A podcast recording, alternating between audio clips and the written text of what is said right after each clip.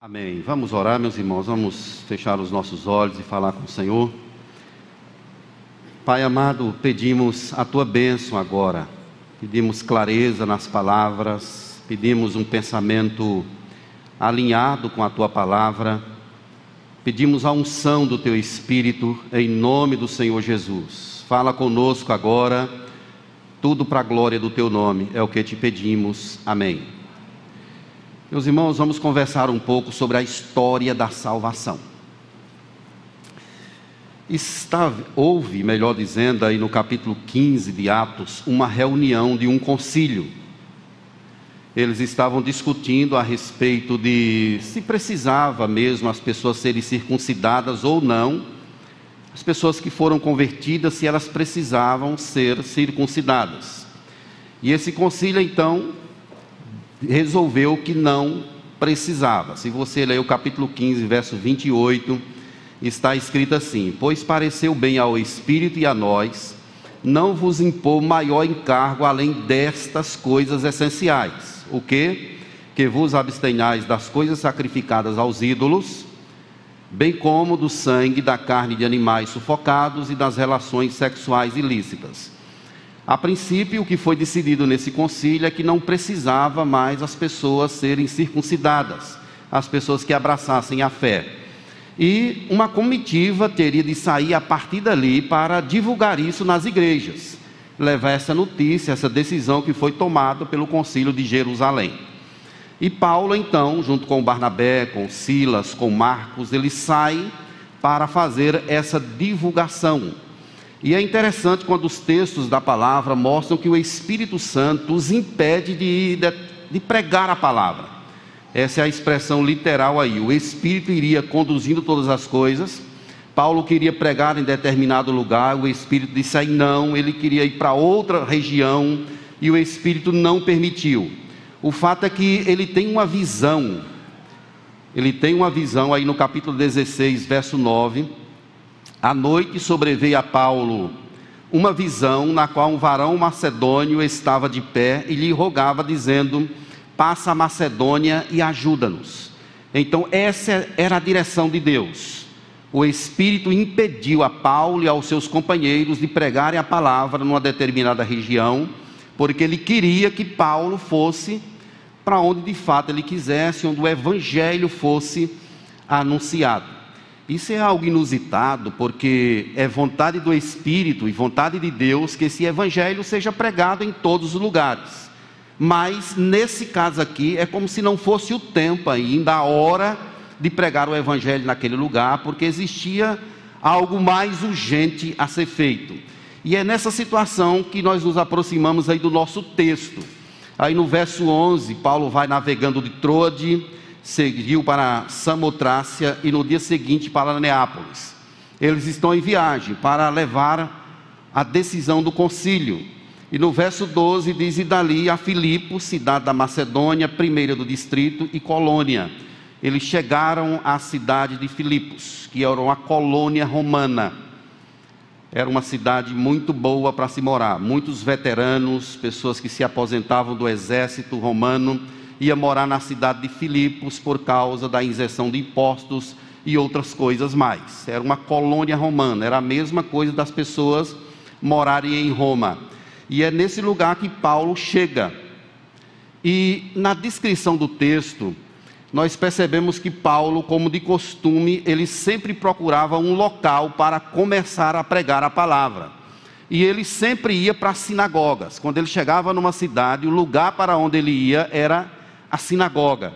Só que em Filipos não tem sinagoga. Precisavam de dez homens para instituir uma sinagoga. Se não pudesse instituir a sinagoga, as mulheres se reuniam em um local, um local de oração, como a gente está aqui no texto. Paulo não achou essa sinagoga. Aí o verso 13 diz: No sábado saímos da cidade para junto do rio Paulo sai do lugar onde ele está, mais ou menos um quilômetro, onde nos pareceu haver um lugar de oração. E assentando-nos, falamos às mulheres que para ali tinham concorrido. Então vejo que Paulo está começando a pregar o Evangelho. Ele não perde tempo, ele está junto com Silas. ele está anunciando o Evangelho. Agora sim, eles estão influenciados pelo poder do Espírito, pregando a palavra de Deus. Como não tem sinagoga, ele vai para esse lugar, chamado lugar de oração, e ele fala às mulheres. E aqui, meus irmãos, nós estamos contando a história da salvação, como as pessoas são alcançadas, o que que o Espírito Santo faz para alcançar o coração das pessoas. O texto diz que uma mulher chamada Lídia, Lídia é da cidade de Tiatira, ela é da cidade de Lídia, o nome dela é o nome da cidade onde ela está, né, como eu sou da Bahia, como alguém dissesse assim, me chamasse de baiano por conta da minha origem. Ela é de Lídia. Então, o nome dela aqui é o nome da cidade dela. E ela é vendedora, ela é comerciante. Vejam que ela é da cidade de Tiatira, uma vendedora de púrpura, que é uma espécie de tinta que era extraído da, de uma raiz de árvore ou então de um molusco. Era algo muito precioso e ela era essa comerciante. Vejam no detalhe do texto que diz que ela era temente a Deus e nos escutava. Então, queridos, essa expressão aqui, temente a Deus, quer dizer que ela fazia parte dessa cadeia judaica. Ela não conhecia a Deus de verdade. Embora ela fosse temente a Deus, mas ela não conhecia a Deus de verdade.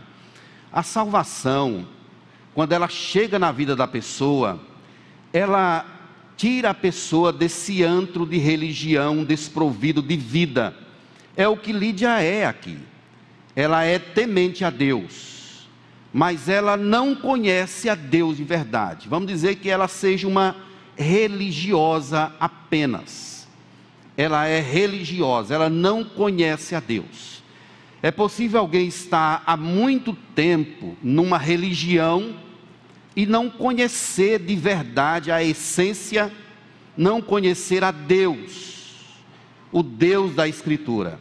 É possível alguém até ser batizado na igreja, publicar a sua fé, caminhar anos afins para a casa de Deus e não conhecer de verdade o verdadeiro Deus.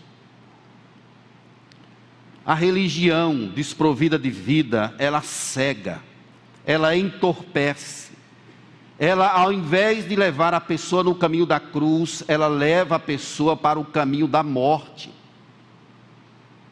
E a pessoa fica como que iludida, achando que ela é, achando que ela já conhece tudo, que ela tem a salvação. E essa é a situação de Lídia, mas a salvação está chegando na vida dela, e a salvação vai tirá-la desse antro de esse poço de perdição religioso sem a vida de Deus. E Deus abre o coração dela. Ela escutava, olha o detalhe do verso 14. O Senhor lhe abriu o coração para atender as coisas que Paulo dizia. O Senhor abriu o coração dela sem essa intervenção do Espírito, não acontece salvação.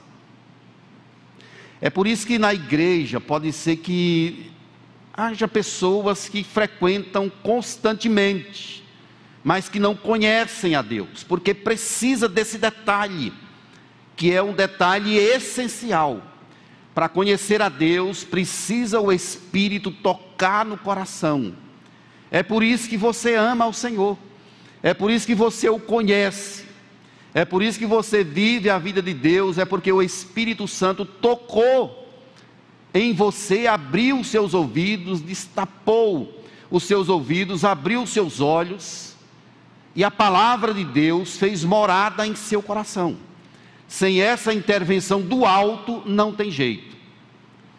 A pessoa pode ir para a religião que quiser, pode ter as suas penitências, pode frequentar a igreja a vida toda, se essa pessoa não for tocada por Deus, ela não será salva. Nenhum pastor, por mais que ele tenha uma boa persuasão, uma boa retórica, um pensamento capaz, ele não consegue falar ao coração. Essa é uma atribuição exclusiva do Espírito. É por isso, meus irmãos, nós que recebemos esse toque, devemos agradecer a Deus com toda a nossa alma, porque nós fomos alcançados por essa bênção, assim como aconteceu aqui na vida de Lídia. Ela está ali naquele local, temente a Deus, e Deus abriu o coração dela para entender. Olha o outro detalhe: tinham outras mulheres, mas só Lídia está mencionada aqui. Talvez outras tenham sido alcançadas, ou talvez só ela. Nós não sabemos. Mas o, o evangelho, ele tem esse ponto intencional, focal. Às vezes, num grupo de pessoas, Deus pode falar com todos, ou pode falar com uma pessoa exclusivamente, resgatando aquela pessoa, chamando aquela pessoa para o louvor e glória do seu nome. Ontem eu conversava com o presbítero Geraldo e ele me contava um pouco da história de conversão dele, não é, Geraldo? E é um pouco parecido. Eu fiquei pensando aqui, não sei se eu cito o nome de Geraldo, mas como ele é uma pessoa tranquila, eu vou citar aqui o nome dele. Mas é mais ou menos isso. Ele era uma pessoa que vivia numa religião, achando que estava tudo bem, tudo certo, até que um dia Deus tocou no coração dele, os olhos foram abertos e ele conheceu uma realidade que até então ele estava ignorante. Disse assim: Eu não sabia que era assim. É exatamente essa a forma de Deus operar. E olha, olha os frutos dessa salvação. Essa mulher se alegra, ela é batizada com toda a sua casa. E, e Paulo e Silas ficaram ali hospedados na casa de Lídia. Então, meus irmãos, pensando nessa questão da história da salvação, nós podemos entender que quando a salvação chega, Deus liberta a pessoa da religião desprovida de vida. É o que acontece aqui a princípio. Mas o texto da palavra de Deus continua. Essa jovem adivinhadora, é o que está aí a partir do verso 16. Paulo continuou indo daquele lugar e agora ele vai se deparar com um outro lado da aplicabilidade da salvação, que é uma pessoa que agora é possuída por Satanás, literalmente. Aconteceu que, indo nós para o lugar de oração, diz o verso 16, nos saía ao encontro uma jovem possessa de espírito adivinhador. Ela era uma pitonisa. Ela incorporava uma entidade e supostamente ela trazia revelações dos deuses. Ela era escrava, era explorada, era uma menina que dava muito, muito lucro aos seus senhores. Ela está possessa de um espírito imundo. Vejam que essa menina, ela não está caindo pelo chão, espumando, não está agredindo ninguém. Ela está calma, quieta, conversando normalmente nem sempre Satanás se apresenta derrubando as pessoas pelo chão, fazendo alaridos. Às vezes ele se apresenta da forma como está aqui, até dizendo coisas aparentemente boas. O que que essa jovem dizia? Seguindo a Paulo e a nós, clamava dizendo: Esses homens são servos do Deus Altíssimo e vos anuncio o caminho da salvação. Ela está mentindo? aparentemente está dizendo uma coisa boa. Esses homens aqui são servos do Deus Altíssimo. E ela falava para todas as pessoas ouvirem. É como se ela tivesse querendo ajudar. Mas Paulo fica chateado com isso. Isso se repetia por muitos dias. Paulo foi tolerando, tolerando, então Paulo, já indignado, Voltando-se, disse ao Espírito: Em nome de Jesus Cristo eu te mando, retira-te dela. E ela, na mesma hora, saiu. O que que Satanás está querendo aqui? Ele está querendo fazer uma conciliação do evangelho que Paulo prega com o espírito de adivinhação na cidade de Filipos. O que essa moça que era a boca de Satanás, está dizendo é que o evangelho, chegou um evangelho aqui na cidade que pode ser adaptado ao que nós pregamos aqui. Era uma associação que ela queria. É por isso que não é somente dizer Deus Elion ou Deus Altíssimo, não é só isso. Paulo entendeu algo mais profundo. Esse sincretismo que ela queria com o evangelho verdadeiro era algo abominável, era uma mensagem distorcida, era uma, uma meia verdade. É por isso que Paulo se volta para ela e diz: Olha, em nome de Jesus Cristo eu te mando, levanta-te. Quando o evangelho chega, meus irmãos, ele liberta as pessoas do misticismo diabólico escravagista. Talvez esse seja o segundo ponto da história da salvação é que quando ele chega, ele liberta as pessoas das garras de Satanás, do misticismo, desse subevangelho, da enganação, de uma mensagem distorcida e leva a pessoa para um lugar, para apresentar a ela o verdadeiro evangelho, aquele que muda a história, que muda a vida das pessoas, que fala ao coração, que transforma caráter, que redireciona a vida esse evangelho que não aceita associação. Não dá para viver para Deus e viver para o mundo. Esse é o evangelho que Deus quer que nós vivamos.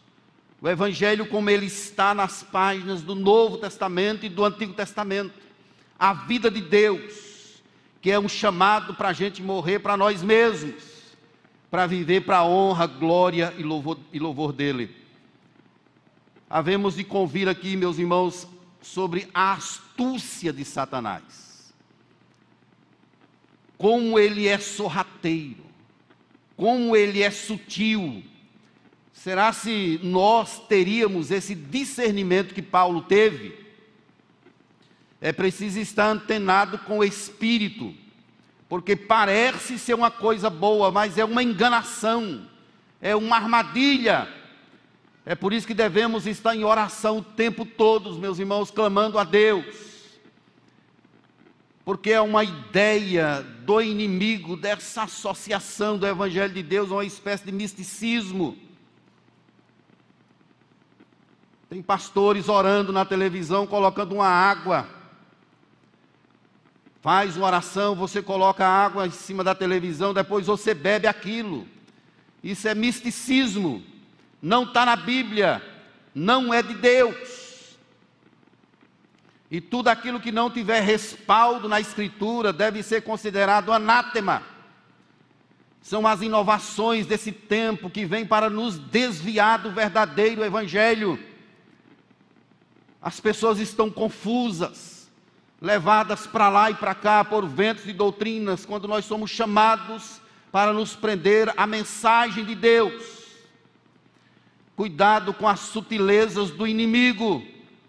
Não deis lugar ao diabo, ele não vai se apresentar nem sempre espumando, caindo, derrubando pessoas. Às vezes, ele se apresenta através de pessoas conversando normalmente Vamos orar pedindo a Deus discernimento, sabedoria. Jesus dizendo aos seus discípulos, falando sobre a cruz, dizendo que estava indo para um lugar que os discípulos não poderiam ir. E Pedro, o discípulo de Cristo, ele se apresenta e diz: Jesus, compadece-te de ti mesmo. Não vai ser assim.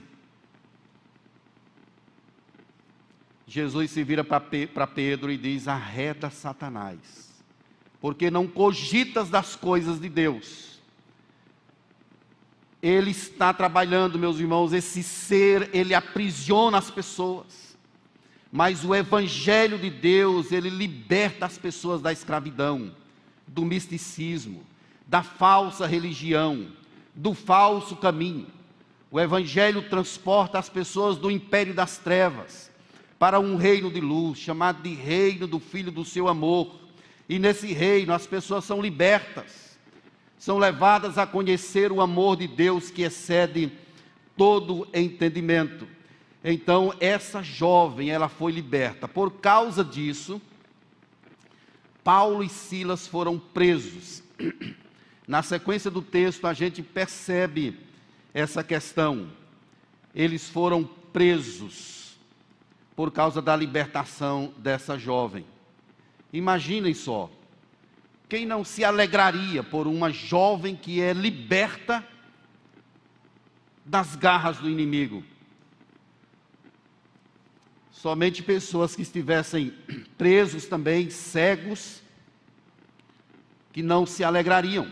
E é o que nós vemos aqui. O pastor Hernandes, ele traz um comentário interessante sobre essa, esse acontecimento. Ele diz assim: o diabo escraviza aquela jovem, ele é assassino, ladrão e venenoso como uma serpente, traiçoeiro, traiçoeiro como uma víbora, feroz como um leão e perigoso como um dragão. É o pastor Hernandes que diz esse comentário a respeito do que aconteceu com essa jovem que era prisioneira. Por causa do acontecimento na vida dela, Paulo e Silas foram presos. Foram amarrados. O texto fala sobre isso. Olha aí na sua Bíblia no verso 19. Vendo seus senhores que se lhe desfizera a esperança do lucro, vejam, meus irmãos, que situação. Agarrando em Paulo e Silas, os arrastaram para a praça a presença das autoridades e levando-os aos pretores, disseram: Estes homens, sendo judeus, perturbam a nossa cidade, propagando costumes que não podemos receber nem praticar, porque somos romanos. Levantou-se a multidão unida contra eles, e os pretores, rasgando-lhes as vestes, mandaram açoitá-los com varas e depois de lhes darem muitos açoitos, os lançaram no cárcere, ordenando ao carcereiro que os guardasse com toda segurança. Este, recebendo tal ordem, levou-os para o cárcere interior e lhe prendeu os pés no tronco. Vejam que situação que se desencadeou com Paulo e Silas por causa daquela libertação, por causa daquele milagre que aconteceu. Eles levam a surra, em praça pública, têm as suas roupas rasgadas, são presos com toda a segurança e, para completar, ainda são amarrados pelos pés em um tronco. Essa é a situação de Paulo e Silas agora por causa daquele acontecimento. Mas aqui, meus irmãos, nós percebemos um terceiro aspecto dessa questão da história da salvação. É que quando ela chega, ela evidencia o verdadeiro Senhor do coração. O verdadeiro Senhor é manifestado. Há um carcereiro que tem a César como seu senhor. César era o seu dono, o seu senhor absoluto. Ele devia a sua vida a César e teria de morrer por ele se fosse necessário. Mas quando a salvação chega, esse senhor que é falso, ele será tirado da vida do carcereiro e chegará ao verdadeiro Senhor, o Criador dos céus e da terra. Vejam que Paulo e Silas, eles não estão com medo de morrer.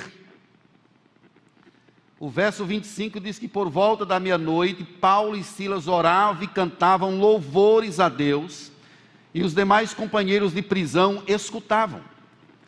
Imagine que cena grandiosa dois homens, a ponto de serem sentenciados de morte. Paulo era cidadão romano, mas até então ele não tinha falado sobre isso. Mas ele está ali cantando, louvando a Deus, glorificando ao Senhor juntamente com Silas. E isso não muito cedo, por volta da meia-noite. Era uma prisão úmida, fria, eles provavelmente estariam com fome, cansados, mas vejam que manifestação de fé, de esperança. Eles confiavam em Deus. Eles cantavam louvores, declarando as maravilhas de Deus. Eles sabiam que estavam ali por causa do Senhor. Deus estava conduzindo a história deles. Por isso eles estavam ali cantando, louvando, declarando as maravilhas de Deus. E os demais companheiros de prisão escutavam. Veja a manifestação do poder de Deus no verso 26.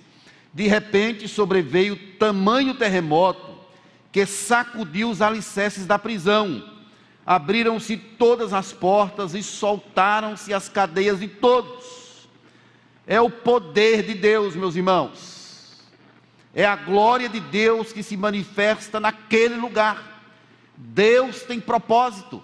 E ele está utilizando a instrumentalidade de Silas e Paulo para a realização dos seus grandes feitos. Deus literalmente manda Paulo e Silas para a prisão, porque Deus quer libertar uma pessoa lá. Deus quer libertar um carcereiro que tinha César como seu senhor. Deus quer tomar conta agora do coração dele. Veja essas, essas pessoas: uma comerciante, Lídia, uma jovem possessa do espírito imundo, e agora um funcionário público, um funcionário de César, um carcereiro. Ele foi alvo, passou a ser alvo dos olhos de Deus. Deus vai chamá-lo para a vida e está utilizando os meios que ele quer para fazer isso. É o que acontece aqui. A prisão, as celas se abrem e os presos saem, diz o verso 27. O carcereiro, quando despertou do sono, vendo abertas as portas do cárcere, puxando da espada, ia suicidar-se supondo que os presos tivessem fugido. Ele está fazendo algo aqui que foi ordenado por César. Era a lei romana. Se um carcereiro deixasse os prisioneiros fugirem, ele pagava com a vida dele. E é exatamente o que ele vai fazer, ou o que ele iria fazer. Ele iria se antecipar agora a uma situação iria suicidar-se, antecipando o cumprimento da lei de César. De qualquer forma, ele seria morto por esse acontecimento. Mas vejo a intervenção de Deus. Deus é bom. Paulo deu um grito em alta voz: Não te faças nenhum mal. Todos aqui estamos, diz o verso 28. Não faça isso. É interessante mais uma vez aqui, meus irmãos, que o evangelho ele foi a uma pessoa em particular. A Bíblia não registra aqui que os outros presos foram convertidos. A Bíblia não fala aqui. Fala apenas do, dele, desse funcionário público. A mesma forma de Lídia. Deus é maravilhoso. E ele se apresentou trêmulo, pediu uma luz, diz o verso 29, prostrou-se diante de Paulo. Olha a situação, e ele faz a pergunta. Depois, trazendo-os para fora, disse: Senhores, que devo fazer para ser salvo? Essa é a pergunta crucial, porque Paulo vai mostrar aqui a síntese da graça para ele é a síntese do pacto da graça. Ele está trêmulo, talvez até pensando em salvação em um outro aspecto. E o que que eu vou fazer para ser salvo? Eu não vou conseguir dominar vocês todos, vocês vão fugir. E Paulo então apresenta o evangelho da graça. Verso 31: crê no Senhor Jesus e será salvo tu e a tua casa. Isso aqui, meus irmãos, é a síntese do Evangelho. Crer em Deus. Quem crer e for batizado será salvo. Paulo está falando sobre fé. Não é crer no homem, não é crer na metodologia da terra, não é crer em César, Paulo não apresenta uma fórmula periférica. Paulo vai na essência e apresenta Cristo crer no Senhor Jesus e será salvo tu e a tua casa. Paulo está falando aqui de aliança. Essa promessa está no Antigo Testamento e vem para o Novo Testamento. Deus nos abençoa e também abençoa a nossa casa, os nossos filhos, a nossa posteridade. É a solução para a vida humana. É Jesus. Paulo apresenta a única alternativa, que é ele crer em Jesus. Agora vejam que questão interessante está apontada aqui nesse texto. Na sequência, Paulo mostra como a salvação aconteceu na vida desse carcereiro. Veja o verso 32. E lhe pregaram a palavra de Deus e a todos da sua casa. A salvação começa com a pregação do evangelho. Se lembram de Lídia, Paulo com a jovem adivinhadora e agora que o carcereiro, a palavra de Deus está no centro. Sem a pregação da palavra não existe salvação. Ela é fundamental. A Bíblia, ela fala sobre o evangelho. O evangelho é uma boa notícia. E essa notícia é que alguém morreu em nosso lugar, pagou um preço na cruz, para que nós fôssemos livres, para que de fato tivéssemos acesso a Ele. Veja o verso 33 naquela mesma hora da noite, cuidando deles, lavou-lhes os vergões dos açoites. O que ele está fazendo aqui é dando sinais de arrependimento, a pregação da palavra, lavando os vergões agora. E a seguir, ele foi batizado, e todos os seus. Que questão maravilhosa, meus irmãos. A palavra pregada, esse homem agora lavando as costas de Paulo e de Silas, dos açoites, e de repente a salvação. Ele não passou por aquele curso de treinamento para ser batizado, nem Lídia também, mas ele foi batizado aqui juntamente com todos os seus, como está escrito aqui na palavra. Veja outro sinal de salvação, verso 34. Então, levando-os para suas próprias casas, para a sua própria casa, lhe pôs a mesa. Só o evangelho para fazer isso. E com todos os seus, manifestava grande alegria por terem crido em Deus. Que situação que mudou, mudou tudo é um carcereiro, é um funcionário público, mas ele ouve o Evangelho, ele crê no Evangelho, ele se arrepende, ele se entrega a Cristo, ele vive agora para a glória de Cristo e manifesta esses sinais de arrependimento, ele está alegre. Um escritor, um comentarista do Novo Testamento, ele diz que uma das evidências do verdadeiro arrependimento é um desejo motivado pelo amor de reparar e de restaurar a comunhão com a quem fizemos mal. É a evidência do verdadeiro arrependimento. Quando alguém de fato se entrega a Cristo de coração, essa pessoa ela tem desejo de reparação.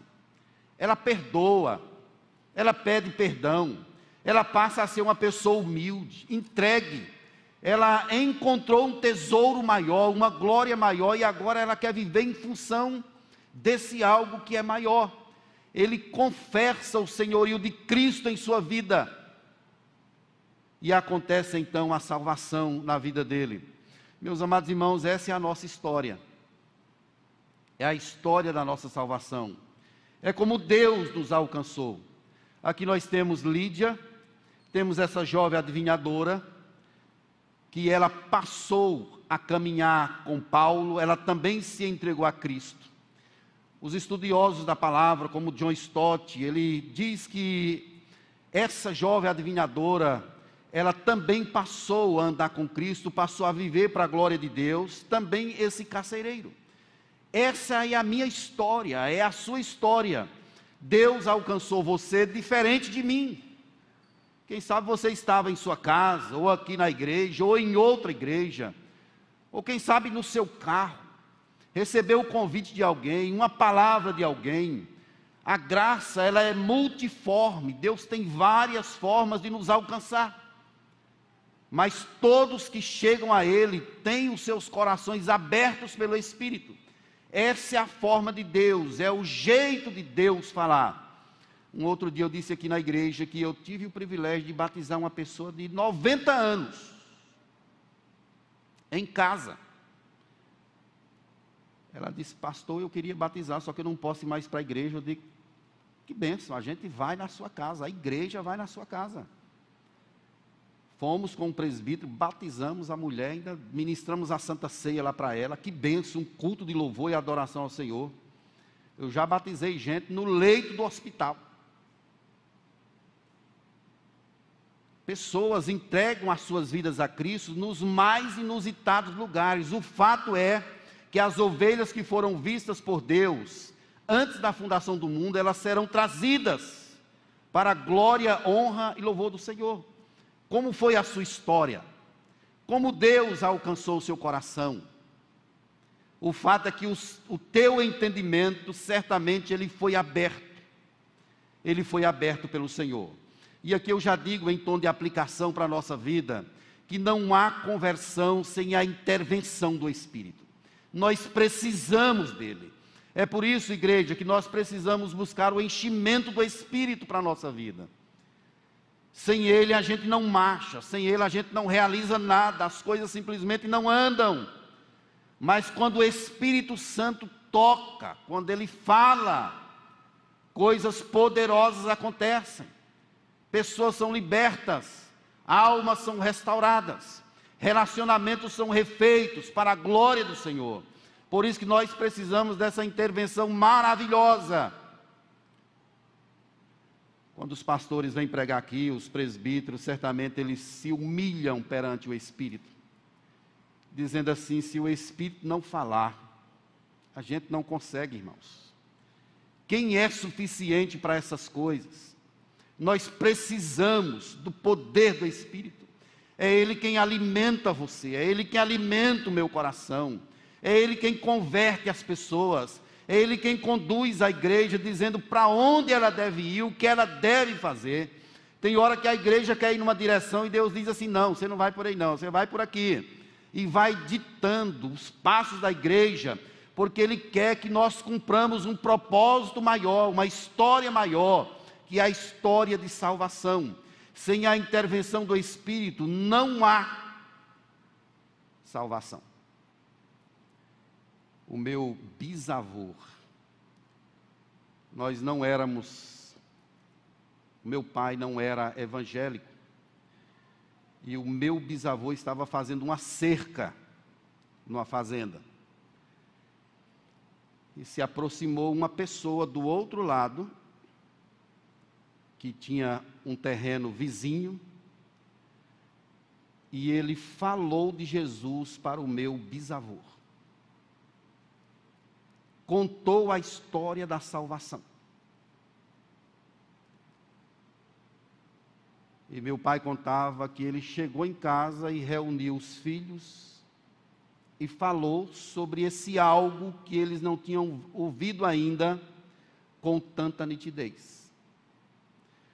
O fato, meus irmãos, é que aconteceram muitas conversões inclusive na família. Muitos pastores foram levantados, missionários, obreiros, por causa de uma pessoa que lá um dia fazendo a cerca, ali na roça, ele falou desse amor de Deus e houve a intervenção do Espírito para incomodar o meu avô, convertê-lo ao Evangelho e depois transformá-lo num missionário num propagador do Evangelho no meio da sua família. Isso é coisa de Deus, não é coisa humana. Sem a intervenção do Espírito, a gente não vai para lugar nenhum. Precisamos dele. Uma segunda questão que observamos aqui, meus irmãos, à luz dessa exposição, para o meu coração e para o seu, é que a igreja de Deus ela avança, independentemente das circunstâncias. Ela prossegue. A coisa está difícil. Paulo está preso, encarcerado junto com Silas. Mas conversões acontecem. Não tem sinagoga, mas tem um lugar de oração. E é para lá que a gente vai. Paulo aproveita aquele momento, prega o evangelho. Deus abre o coração de Lídia. Ela recebe o evangelho e ela vai ser uma, a primeira crente da Europa. Ela vai propagar o Evangelho no meio da sua família. É assim que Deus trabalha, meus irmãos. A igreja vai avançando, apesar das circunstâncias. Está difícil, está complicado. Mas Deus tem os seus instrumentos, Ele tem os seus propósitos grandiosos. Por último, Deus pode fazer frustrar os nossos planos para que os planos dele sejam estabelecidos em nossa vida. Paulo queria ir para uma região, o Espírito disse assim: Você não vai para lá não. Paulo tentou ir para outro lugar, o Espírito de Jesus disse assim: Não, não é aí não. Às vezes Deus faz os nossos planos se frustrarem. As coisas não dão certo. Mas mesmo quando elas não dão certo, Deus está trabalhando de forma certa para cumprir um propósito maior, uma história melhor, a história dele. E isso vem para a nossa vida em forma de bênção e de glória para o nome de Jesus Cristo, Senhor nosso. Você certamente tem uma grande história de salvação. Os nossos nomes estão inscritos no livro da vida. Que graça poderosa, meus irmãos. Relembre a sua história hoje. Como foi que Deus alcançou você? Como foi que Deus fez para tocar em seu coração? Através de uma pregação da igreja, através de uma pregação num PG, na sua família. Deus tem uma história de amor com você. Ele te alcançou com um amor grandioso, o amor de Jesus Cristo, Senhor nosso que Ele nos abençoe, que Ele aplique a Sua palavra poderosamente ao nosso coração. Quero convidar você para ficar de pé. Convido aqui o Ministério de Louvor. A gente vai cantar um cântico. Após a oração e a impetração da bênção.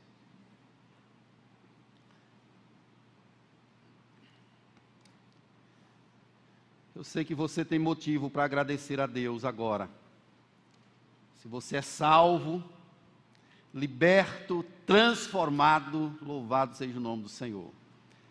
Todos os dias nós devemos glorificar o nome do nosso Deus. Ele fez algo grandioso pela nossa vida. Nós temos uma eternidade com Ele. Um dia Ele enxugará dos nossos olhos toda lágrima. É a maior bênção que se pode ter aqui nessa terra é conhecer o amor de Jesus. Por isso você deve agradecer. Curve a sua cabeça e faça uma oração pessoal, dizendo assim: Senhor, obrigado pela minha história de salvação. Um dia eu te conheci e não fui eu, foi por causa da intervenção do teu Espírito.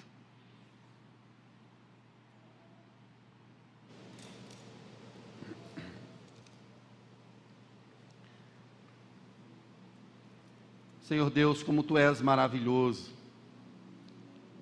As palavras não conseguem expressar a tua grandeza, ó Deus. A forma inigualável com que o Senhor trabalha. Situações na nossa vida que às vezes não saíram como nós queríamos. O Senhor está conduzindo para o cumprimento de algo maior. Quem sabe alcançar uma vida lá do outro lado, falar desse amor de Cristo. Quem sabe à beira de uma cerca ou de um lago, no rio, na praia, no trabalho, na roça, na fazenda. O fato é que o Senhor é Deus e as tuas ovelhas estão espalhadas pelo mundo todo. E é dever da igreja ir aonde o Senhor quiser para propagar o teu evangelho. Deus, muito obrigado por nos mostrar essa história grandiosa, deixar registrado aqui na Escritura a forma como o Senhor trabalha, chamando o comerciante, chamando alguém que está possesso por Satanás, chamando o funcionário público, mostrando assim a diversidade que é a salvação do Senhor, a multiforme graça do Senhor, mas eu quero agradecer particularmente pela tua salvação, a minha vida e a vida dos meus irmãos. Louvado seja o Senhor, ó Deus, porque o teu Espírito nos permite recontar a nossa história. Fomos transformados em novas criaturas e hoje glorificamos, exaltamos, declaramos as tuas maravilhas. Eu quero agradecer, ó Deus, pela vida de cada pessoa aqui nesse lugar. Traz ao nosso coração esse senso de alegria, de gratidão, de louvor a Ti, porque antes estávamos perdidos e fomos achados, éramos cegos e o Senhor nos permitiu ver, estávamos nus e o Senhor nos vestiu, éramos paralíticos espiritualmente, o Senhor nos fez andar. Estávamos em trevas e agora vemos a luz do Senhor. Isso é por causa da tua graça, da intervenção do teu Espírito. Deus, faz com que saiamos desse lugar com essa palavra em nosso coração. Nos ajude a recontar a nossa história a partir da tua história. Em nome do Senhor Jesus, louvado seja o teu nome. E agora, meus irmãos, que a graça e a paz de Cristo, o amor eterno imutável de Deus, o nosso bendito Pai, que o poder e a glória do Espírito repouse sobre nós, igreja de Deus espalhada por toda a terra, agora e para todo sempre. Amém.